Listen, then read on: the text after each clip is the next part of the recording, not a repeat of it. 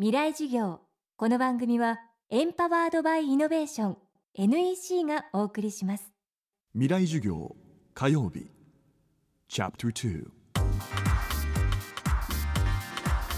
未来授業。月曜から木曜のこの時間ラジオを教壇にして開かれる未来のための公開授業です。今週の講師は独立行政法人日本スポーツ振興センター情報国際部課長和久隆弘さん。1965年北海道生まれ筑波大学大学院修士課程体育研究科修了。東京大学でのスポーツ医学の研究と教職生活を経て2000年現職の前身である国立スポーツ科学センタースポーツ情報研究部へトップスポーツの国際競技力向上を推進する日本で初めての公的専門情報機関スタッフとして情報戦略マルチサポート事業などを担当。JOC 日本オリンピック委員会情報医科学専門部会委員も務めています。今週は間もなく開催されるソチオリンピックを前にスポーツ専門の組織的インテリジェンスオフィサー情報分析官として日本のトップスポーツを情報戦略面から支える枠さんにまだ馴染みの薄いスポーツインテリジェンスの役割とその可能性について伺っていきます。未来事業2時間目。テーマはビジネスにも通じるそのダイナミックな仕事。あのインテリジェンスっていうのは、まあ、人間の社会活動のあらゆることにつながっているっていうか一致していると思いますね。企業もあのどういったそのマーケティング調査をして、えー、とどのようなあのところにこうチャンスがあるかっていうのを分析をしてで何を開発していくか何を商品化していくかどういった価値をその商品に付加していくかっていうことを考えると思うんですけどでそれである、えー、商品開発だったりその販売の戦略だとかあるいは競争企業ですね。コンペティターととの競争をしてるわけですよ。その中でその自分の優位性っていうものをどのように確保していくか保持していくかっていうことを考える戦略を考えていくわけですね。でその過程っていうのはスポーツインテリジェンスと全く同じで、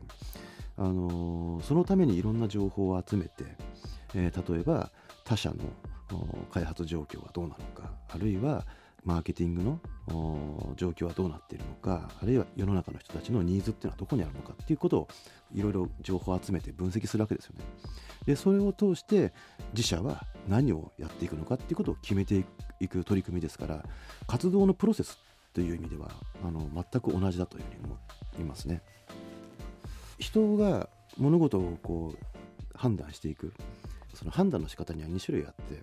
で1つは直感的判断っていうものと,、えーと、1つ目は論理的判断っていう2つがあります。で多くの人はあの直感的判断をしてるっていうことが多いと思うんですよね。でその直感的判断ってのは何かっていうと自分が持っている知識自分が得た経験その中でその時の状況でどうするかっていうことを判断する